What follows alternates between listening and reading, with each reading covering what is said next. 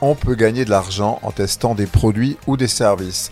Aux États-Unis, une entreprise de Caroline du Nord cherche des propriétaires pour une expérience inédite à Unveröffentlicht Versuch. Elle vous offre 2000 dollars, un peu plus de 1900 euros, moyennant un hébergement peu ragoûtant, c'est Unopatitlik. Pour 2000 dollars donc, et pour un mois, on vous propose la compagnie de cafards. Une centaine de cafards vont élire domicile chez vous en effet, et vous devrez vous y faire ou les éradiquer, car la société de Raleigh peut tester une nouvelle méthode contre ces nuisibles qui les là. Alors pour cafard, l'alsacien emploie le terme de Kurachova ou alors de Kaukerlock et évidemment Schwovakafr, la blatte germanique bien connue chez nous.